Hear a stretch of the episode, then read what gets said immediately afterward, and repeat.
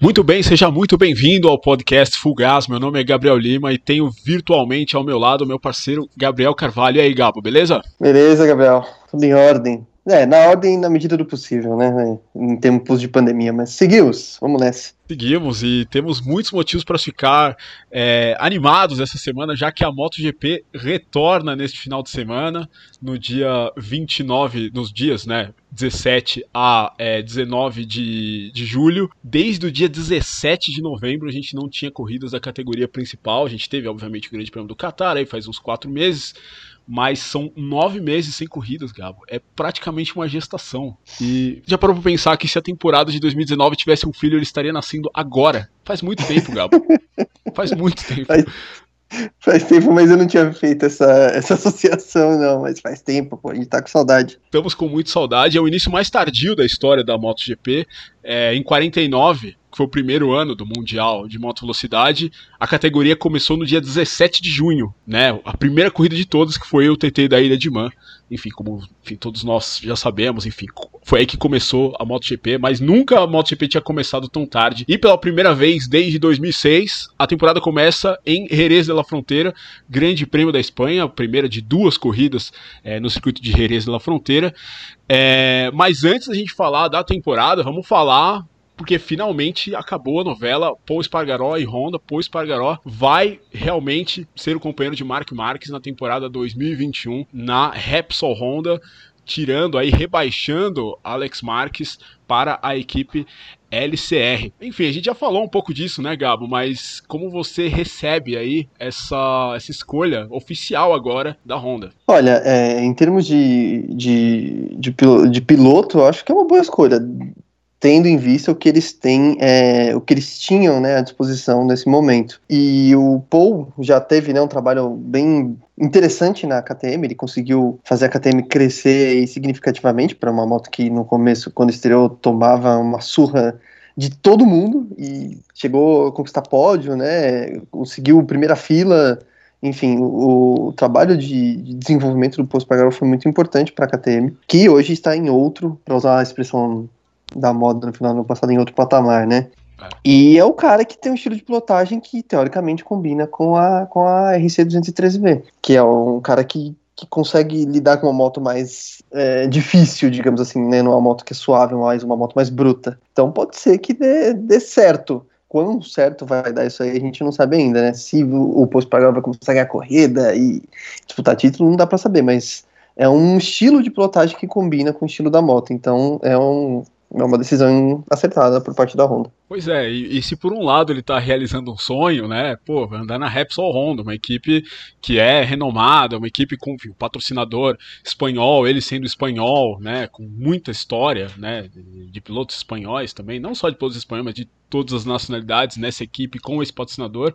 Por outro lado, também é um problema, né, porque se a gente for lembrar, Gabo, os dois últimos companheiros do Mark Marques, Dani Pedrosa e Jorge Lourenço foram aposentados lá, né? E cara, são dois pilotos, são dois pilotaços na história da MotoGP, né? Será que ele entra um pouquinho mais, não, vou dizer receoso, mas tendo isso em mente, né? Isso pode atrapalhar talvez um pouco o lado psicológico. Muito embora você já tenha citado que é um que foi um piloto que se adaptou melhor a motos mais físicas, né? Do que a, a por exemplo a Yamaha, onde ele começou a carreira na MotoGP, né? É, era isso que eu ia mencionar, assim pode ser uma, uma, uma questão que fique na cabeça dele que atrapalhe por muito tempo, um tempo, algum tempo, não sei.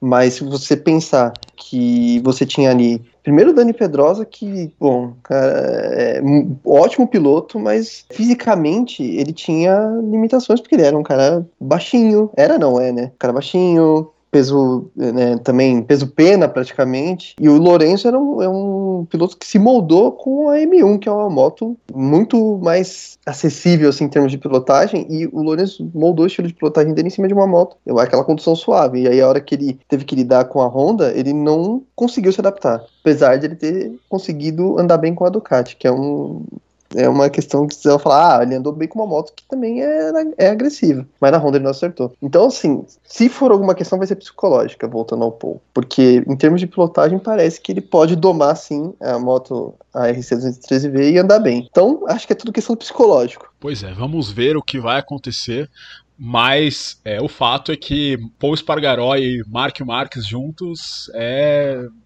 é para sair faísca, é exatamente, que eu ia falar, para sair faísca é um negócio que. Porque a gente já viu isso, né? A gente. Já. O Paul Spargaró e o Mark Marques, como a gente já citou já em episódios passados aqui do nosso podcast, eles cresceram juntos no motociclismo, né? Desde o Campeonato Espanhol, passaram aí por 125, né? É, disputaram corridas, né? Na 125, mas encontraram aí, se encontraram, se bateram mesmo na, na Moto 2, né? Principalmente na temporada de 2012, quando o Mark Marques foi o campeão, o Paul Spargaró é, ficou em segundo segundo. É, são, são dois pilotos aí que não, não sei, eu, eu, acho que eu acho que eles não são inimigos, mas lutaram muito tempo juntos atrás do mesmo objetivo, né? Então talvez eles não tenham o melhor relacionamento do mundo que nos leva, Gabo, a como como será que o clã Marques recebeu essa notícia de que a Honda é, realmente queria um piloto diferente do Alex Marques, que se a gente for olhar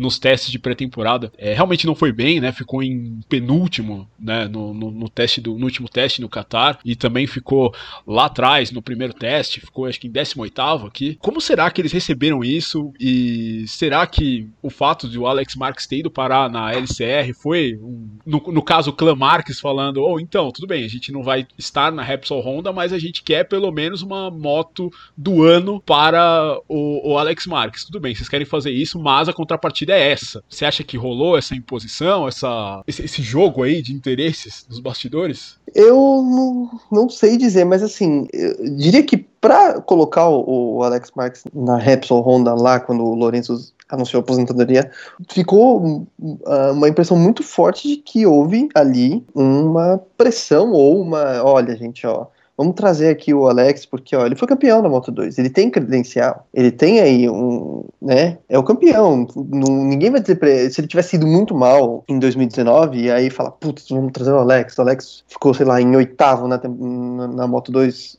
Não dá, gente. É. Não, ele foi campeão. Mas, do ponto de vista psicológico, sei lá, eu acho que seria. Acho que até ele vai começar a temporada mais aliviado de ah, ano que vem eu tô na LCR, porque ele não vai ter a pressão que ele teria, eu acho, se ele, tipo, ó, é, é, o Alex Marques vai ficar mesmo, vai ficar em 2020, 2021 e, sei lá, 2022. Ele teria uma pressão muito grande e o irmão como, como comparação. Isso seria muito complicado, porque a gente sabe, o Mike Marques é o, é o cara hoje no MotoGP. Então, acho que, acho que eles até entenderam melhor essa ida agora para a LCR, que é onde ele vai ter, ele vai ter uma moto do ano e vai ter um ambiente assim um pouco mais é, livre de, de algum tipo de pressão, porque se você pegar. Ah, ele tá na equipe satélite. Ah, mas ele tem uma mas ele tá na equipe satélite. E aí vão, podem até falar: olha, não, tal peça não chegou para ele ainda, vai demorar mais três corridas, quatro corridas, enfim. Então tira um pouco da pressão. Pro Alex pode até ser melhor. Agora, pode ter o orgulho da família Marx, né? Vai falar, putz, vamos tirar o cara, o cara nem correu ainda. Não correu uma corrida. Só pegaram o, o, os dados da pré-temporada, que não foram, né? Não jogam a favor do Alex. Mas deixa o cara correr. Pode ter rolado essa discussão. Mas acho que no final, assim, pensando, é, acho que é o melhor caminho pro Alex. Pois é, eu discordo um pouco de você. Eu acho que o Alex se colocou numa. se jogou aos leões, assim, na minha opinião. Vai ter uma comparação direta com o Mark Marques, porque o Marques estreou também pela Repsol Honda e vai. e, e é o companheiro de equipe dele atual, né? O Marques aposentou dois caras, como dois grandes pilotos, como a gente já viu, como a gente acabou de falar. E enfim, acho que vai ser muito, muito complicado para o Alex Marques, mesmo tendo essa, é, é, mesmo, mesmo tendo essa continuidade de LCR, é, ele vai ser. E assim, a gente é bom a gente lembrar na Moto 2 que ele não foi um cara que aprendeu rápido, né? Ele demorou dois anos para vencer corrida, né? E aí só em 2015, só 2019 ele foi disputar. Tudo bem, disputou um pouquinho 2017, mas só em 2019 ele realmente disputou o título, né? É, eu não sei se talvez ele tenha esse tempo, talvez ele tenha, né? Não sei. Eu acho que o clã Marques Alzamora aí vai, vai conseguir arrumar um jeito de dar o tempo para ele, para ele, quem sabe, é, entender essa moto, mas Enfim. Eu acho que a pressão que pode ter rolado é para, ó, já garante uh, o lugar dele para 2021 e 2022, né? Essa, esse tipo de pressão, porque aí deixa ele lá. Dois anos aí, ó, tem 2020 para dar junto com o irmão, aí 2021, 2022 é já Três tá anos, né?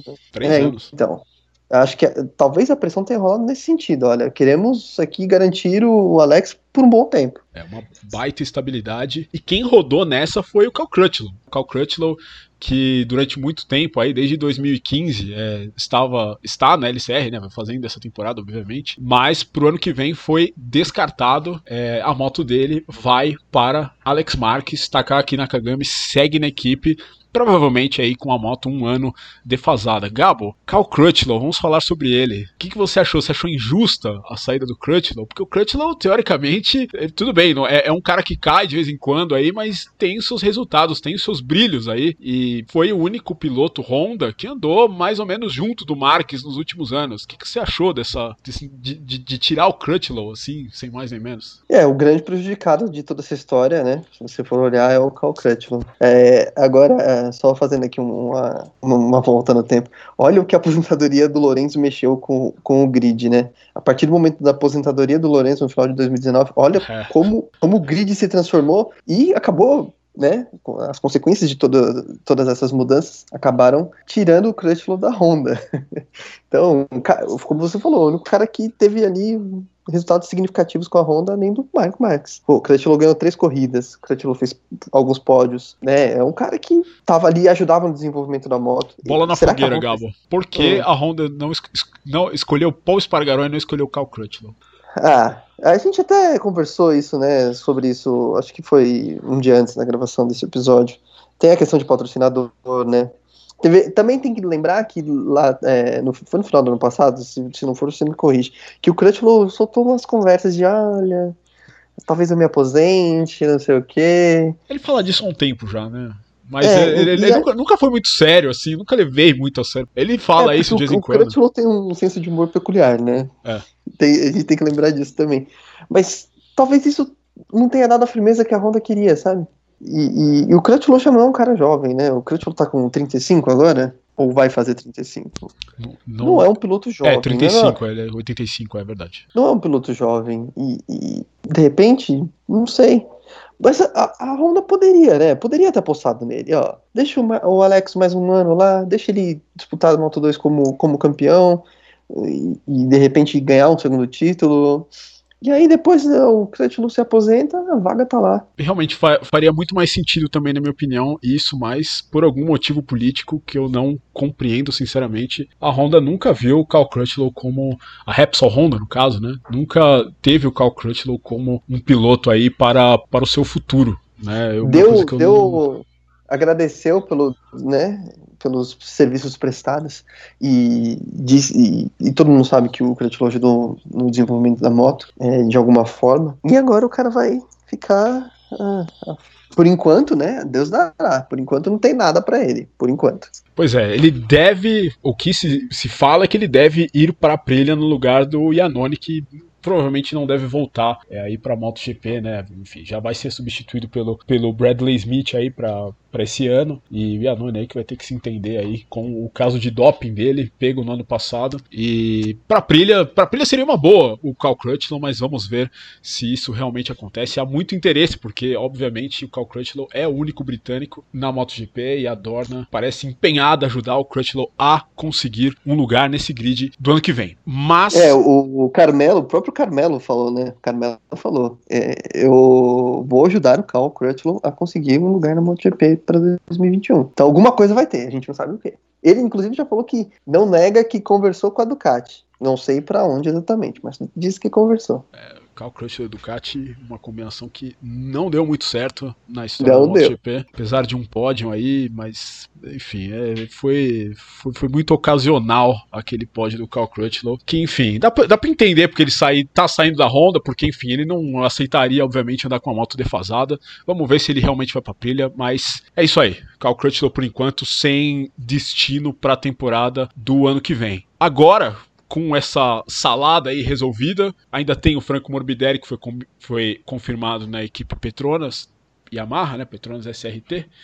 É, agora, os dois grandes nomes desse mercado, Gabo, são Valentino Rossi e André Dovizioso. Né, Comenta-se aí que o Rossi pode ser até anunciado é, nesse próximo final de semana na, na equipe Petronas como companheiro do Morbidelli. O Morbidelli deu uma entrevista, inclusive hoje, falando sobre isso, falando que seria muito legal ter o Rossi no time, falando de maneira aberta, inclusive.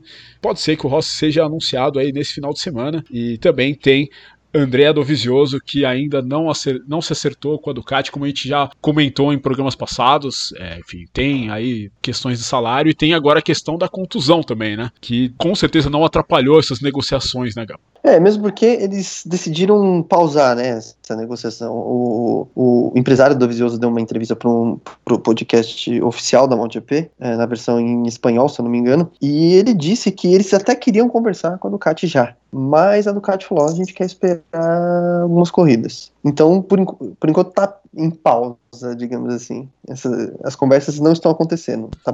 Não é que não vai acontecer, não vai acontecer, mas vai acontecer mais para frente.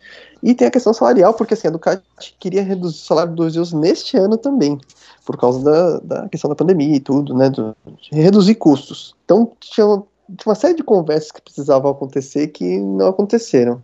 O Dovizioso, né, tá liberado para correr, né, no, no, no Grande Prêmio da Espanha, clinicamente liberado, mas de qualquer forma muito provavelmente não estará assim no, no seu 100% porque, enfim, duas semanas que ele fraturou a clavícula. É, não é uma contusão que, que impede o piloto de correr. A gente lembra de, do, do Lorenzo em 2013 na Holanda, que fraturou no, a clavícula na sexta e no domingo correu. Chorou, terminou chorando de dor, mas correu. Então, é, o Dovizioso vai correr e vai ter que esperar mais um pouco aí. Talvez dependendo de, de bons resultados para impressionar o pessoal da Ducati. E aí, talvez exista um pouco de pressão aí, mas o Dovizioso é um cara experiente. Não acredito que vá se deixar levar por qualquer pressão. É Só... esperar para ver se a moto vai render e vai dar resultado para ele. Só uma correção, naquela época o GP da Holanda ainda era no sábado, né? Então foi na quinta é verdade, e o Lorenzo desculpa. correu no bem, sábado. E, e, interessante é. você falar isso do Dovizioso. Né? O Dovizioso em, em corridas na Espanha, na MotoGP, jamais foi ao pódio. Né? Mesmo 100%, ele nunca conseguiu fazer boas corridas no circuito de Jerez. Nunca foi ao pódio e a Ducati, na última década, só, só duas vezes no pódio, uma vez com Jorge Lorenzo e outra vez com Nick Hayden em 2011, naquela corrida que choveu e completamente atípica. É, é, e... é a corrida em que a ambição superou o talento. Exatamente com o seu Case Stoner batendo no ombro machucado. Como é que tá o seu ombro? Tudo bem? Batendo no ombro dele. Inesquecível. Um grande momento da história do motociclismo, certamente. É... Como que o Valentino desrespeitou ele porque foi conversar e sem tirar o capacete. É, até hoje não engole essa.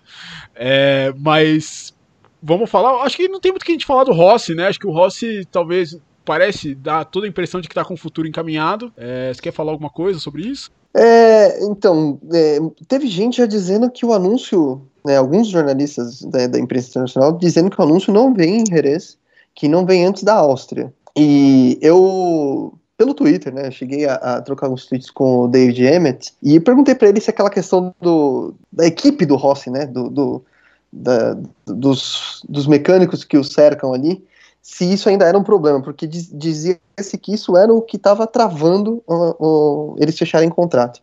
E o Emmett disse que essa questão de, da equipe do Rossi ainda é uma questão que ainda não foi resolvida. Então, talvez ainda não, não tenhamos o anúncio nesse final de semana. Mas pode ser que ele surpreenda a gente e chegue lá e falar: não, é isso aí, o Rossi vai correr com a gente. Porque o, o dono da equipe também deu entrevista, né? Falando da renovação do Morbidelli, e quando foi questionado sobre o Rossi, ele começou a rir. Ele não disse nada, mas começou a rir. Então, deve faltar pouca coisa. É Vamos questão ver. de esperar mesmo. Mas o fato é que há realmente a intenção de Valentino Rossi, pelo que, ao que tudo indica, de continuar na MotoGP, o que vai ser exatamente para a MotoGP muito bom ter o Rossi seguindo no, no campeonato. Mas vamos falar um pouquinho, porque a gente falou, obviamente, do, de, de tudo que, que, que circulou essas últimas semanas. Essa última semana, não essa semana, do início da temporada, é, fora da pista. Mas vamos falar um pouco de dentro da pista, porque a gente obviamente vai ter a primeira corrida da temporada é, nesse final de semana em Jerez, a primeira de duas. Você, como, como a gente já falou, rodada dupla, é, uma nessa semana, a outra na próxima. E Yamaha, Gabo, começou muito bem os testes de pré-temporada.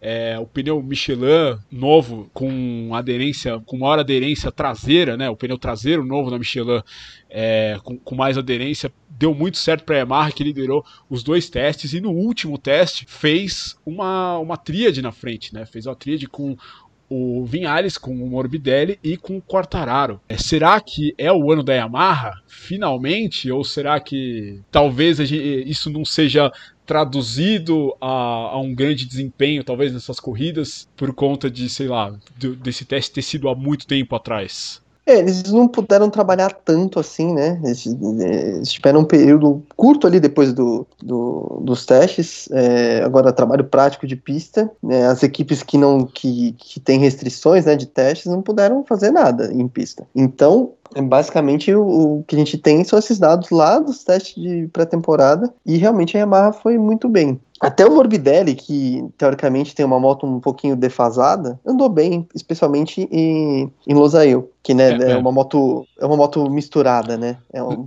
meio, é uma pizza meio 2019 e meio 2020, né? É. Lembrando que tem um teste, né? Essa semana, antes da, da corrida, a gente está gravando durante a semana, mas ainda antes do teste, teste que ocorre na quarta-feira e os treinos, enfim, para a corrida começam na sexta-feira. É, mas eles não vão ter tanto tempo assim, né? Não, não acredito que tenham que eles tenham tempo para avaliar novidades que possam ser usadas, pelo menos em Jerez, né? Talvez mais para frente, não sei. Eu fico curioso para saber como é que vai ser a Honda, porque a Honda sofreu muito na pré-temporada, a ponto do Marx ter utilizado a moto do Nakagami né, no, em Losail para tentar entender o que havia de errado com a moto de 2020. Então, eu estou muito curioso para ver como é que a Honda vai se sair, para ser, ser honesto. Porque a Yamaha, pelo que a gente vê, vai ser rápida. A Suzuki foi bem também. Então, a minha, minha grande questão aí, a grande questão, minha grande curiosidade é ver como a Honda vai se sair. Como a Yamaha também, a Yamaha, ao que tudo indica, também melhorou o seu motor, né? Tem aquela aquele nova entrada de ar ali na frente, é visível, né? Como mudou a, o, o airbox, né? Que a gente chama na Fórmula 1, não sei se tem um, nome diferente na MotoGP, mas é basicamente o, local onde a, a, a admissão de ar para o motor né, é, ele mudou na moto desse ano e, enfim, que obviamente mudou, não é por, não por uma questão estética, mas porque o motor é diferente, é um motor novo e que foi bem nos testes tanto da Malásia quanto nos testes do, do Qatar. E a Yamaha ainda por cima, né, ainda com, com esse motor melhor, ainda tem o, o, o novo pneu traseiro mais aderente da Michelin, que parece ter se comportado melhor com as motos de, de motor de quatro cilindros em linha em vez das motos V4, como Ducati, como Honda, como a própria Aprilia e até a, a, a, KTM, né? Quem, quem usa em linha é Suzuki e Yamaha. Mas o que você falou da Honda, Gabo, é realmente uma realidade, né? O Marques andou com a moto do Nakagami e até o último dia dizia que não sabia, que, não, não, que a moto estava mal, mas no último dia ele falou que eles tinham encontrado alguma coisa e que, enfim, a, a moto tinha estado melhor será, será que ele não tá blefando? Será que. Porque a Honda é uma moto, é, é, uma montadora que também reage muito rápido, né? Muito embora o motor esteja lacrado, já esteja já homologado para a temporada, eles podem ter ido atrás de coisas diferentes aí durante esse tempo. Será que a Honda, porque o Marx venceu as duas últimas corridas em Jerez, né? O Pedrosa venceu também em 2017. Será que a Honda vem tão mal assim? Ou será que de repente aí foi mais um, um jogo aí, uma cortina de fumaça do Marques? É, o que é, é que assim, não foi, ele não foi o único a reclamar, né? O Crutchlow também reclamou da moto. É, o que ele dizia é que assim, a moto reagia de um jeito que ele não, não esperava de jeito, de, de jeito nenhum. É, a moto surpreendia ele de forma negativa. E até por isso ele foi, foi buscar andar com a, com a moto de 2019 para tentar entender. Tanto que é, a carenagem, é, o dia que a gente está gravando aqui o, podcast, já as equipes já estão em Jerez, né? E, e já deu para ver as primeiras imagens assim de mídias sociais. O, o, aquela carenagem que eles apresentaram e que eles usaram nos testes no Mosail aqueles os elementos aerodinâmicos já foram descartados, não são aqueles. Eles parecem muito mais com os de 2019, nas duas motos, pelo que a gente viu nas imagens. Agora precisa ver o que, o que eles vão exibir de fato, não só nos testes que eles vão fazer, como quando chegar no fim de semana, o que, que eles vão decidir para a corrida. Mas a Honda estava procurando respostas ainda até o final dos, dos testes em Losail. Tô curioso, tô bastante curioso para ver como é que vai sair a Honda. Vamos ver, vamos ver. E também outra equipe que deve sofrer das principais é a Ducati, né? Que como a gente já falou também não manda muito bem na, na pista de Jerez. E tem ainda esse problema do pneu, né? O Dovizioso foi mal nos testes e ainda tem essa contusão e tem o retrospecto ruim dele prévio em, em Jerez. Gabo, e aí, Ducati, o que, que, dá para falar é, da Ducati esse ano? Eu, para ser bem sincero, tô bem cético quanto a Ducati. Acho que a Ducati talvez andar bem em pistas que, que beneficiem eles, que naturalmente beneficiem. O que, que você acha? É, pelo que a gente viu dos testes, a Ducati aparentemente vai sofrer em muitas pistas e é o que você falou, vai andar bem, sei lá, Red Bull Ring, sabe? Essas pistas que casam bem com o estilo da moto. Eles estavam testando lá aquela. Eu esqueci o nome agora do dispositivo, mas que, que eles usam na largada, que, né, que rebaixa. Device. É, é. Mas eles estavam testando isso em, no Qatar para ser acionado durante a volta, especialmente nas saídas de curva, para dar mais é, aceleração. Mesmo princípio que, pelo qual eles utilizam isso na, na largada, né, para permitir que a aceleração seja mais eficiente. Se eles vão conseguir usar isso nas corridas, e se isso vai fazer diferença, eu não sei, mas dessas que a gente citou até agora, eu acho que é a que mais vai sofrer nesse princípio de temporada, pelo menos, é a Ducati. Pois é, e a Ducati que não conseguia virar bem, né, conseguia contornar as curvas no meio da curva, é, sempre foi o ponto é, débil da Ducati, né? A Ducati nunca conseguiu fazer bem é, contornar a metade da curva para frente para acelerar e entregar a potência. E com esse novo pneu, como você tem mais apoio na traseira, teoricamente tende a tirar mais apoio da dianteira. É, e, e, isso não ajuda a Ducati de forma alguma.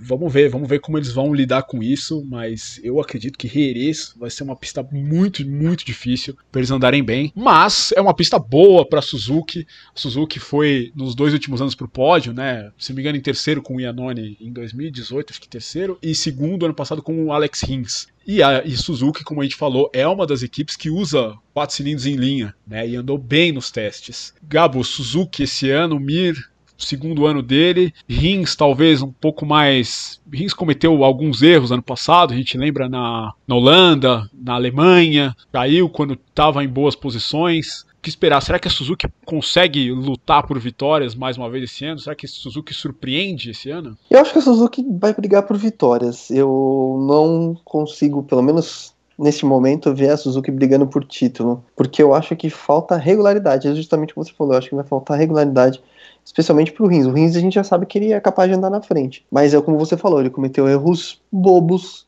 em algumas corridas, né, caiu sozinho. Então, eu acho que falta essa regularidade. Ele, num dia bom, ele vai lá e vence o Marx de forma espetacular em Silverstone, e no outro dia ele cai sozinho na Alemanha. Então, isso dificulta muito você lutar por título, ainda mais sabendo que o Mark Marx é um cara que, além de rápido, é muito regular. Ano passado ele foi foi uma temporada impressionante, para mim, a melhor dele na MotoGP. Então, falta essa regularidade para os pilotos da Suzuki. O Miro não sei como vai vir esse ano, né? No passado a gente entende e tal, mas esse ano já tem experiência, né? então vamos ver.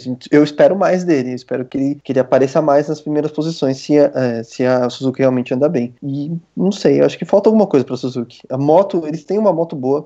Vou, vou fazer aqui um rapidinho, uma imaginação aqui. Se fosse o Lorenzo com essa Suzuki, eu apostaria que poderia até brigar por título. Pois é. E o Marques, né, como você estava falando, é, é um piloto muito regular. Nos dois últimos anos, ele só chegou, todas as coisas que ele chegou foram todas as coisas que ele chegou pontuando foi no pódio. E o último terceiro lugar, todos foram em primeiro e segundo, menos o GP da República Tcheca de 2018, que ele chegou atrás das duas Ducati. Ou seja, o Marques é, é um absurdo, né? Basicamente, todas as coisas que ele chega, ele. Um, um dia ruim para ele é ele chegar em terceiro. Um dia ruim que ele não cai, ele chega em terceiro, né? Tipo, nos dois últimos anos, esse foi o dia ruim do Marques. E vamos ver, vamos ver como eles vão fazer para tentar destronar o Mark Marques. Gabo, a próxima vez que a gente voltar a fazer o um podcast é vai, vai ser comentando a primeira corrida de 2020, né? E aí, preparado? Preparado, tô ansioso já. É, vai ser diferente, né? Não vai ter público, enfim. Mas pra gente que vê de longe, né, talvez não faça tanta diferença. Talvez para quem esteja lá vá fazer muito mais diferença do que pra gente. Mas é isso, vamos ter corrida esse fim de semana. Finalmente. Finalmente vamos ter corrida. Vamos ter as quatro categorias, inclusive, né? MotoGP, Moto 2, Moto 3 e Moto E também, que conta aí com a participação oh. do Eric Granado, né? Você vai falar alguma coisa? Não, é, Moto E. Então, vamos ver se o Eric consegue ser um pouco mais regular também, porque ele teve uma reta final de 2019 muito boa, mas no começo do ano, da temporada, né, foi com erros ali, ele teve erros cruciais pro destino dele no campeonato. Exatamente. E aí, mesmo assim, ainda conseguiu chegar em terceiro, então o Eric aí, um dos favoritos aí para o título desse ano, a gente torce por ele, mas por hora ficamos por aqui. Agradeço muito se você ouviu até aqui. Se você gostou do podcast, considere se inscrever no canal aí no YouTube, se você estiver ouvindo no YouTube. Se você estiver ouvindo nas outras mídias também, muito obrigado. Pode nos seguir também em fullgaspodcast no, é, no Instagram para ficar sabendo, enfim, de todas as notícias aí, as últimas notícias do mundo da moto velocidade e também saber quando os podcasts saem. É, eu fico por aqui e a gente se vê depois do GP da Espanha que vai rolar nesse final de semana. Um abraço!